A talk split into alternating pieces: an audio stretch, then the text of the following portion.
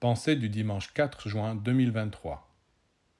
Les disciples d'une école initiatique sont comme des vergers où poussent toutes sortes d'arbres fruitiers que les jardiniers divins, les esprits intelligents et lumineux de la nature, viennent visiter. Ils disent Oh, cette pastèque, ce melon, cette pêche, quels fruits magnifiques Vite, goûtons-les.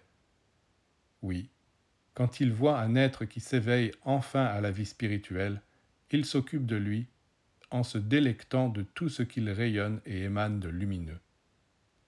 C'est ainsi que toutes les femmes et tous les hommes sont visités par des jardiniers du ciel. Quelqu'un dira Mais moi, je n'ai rien à donner, je ne suis pas un verger. Comment peut-on venir chercher quelque chose chez moi?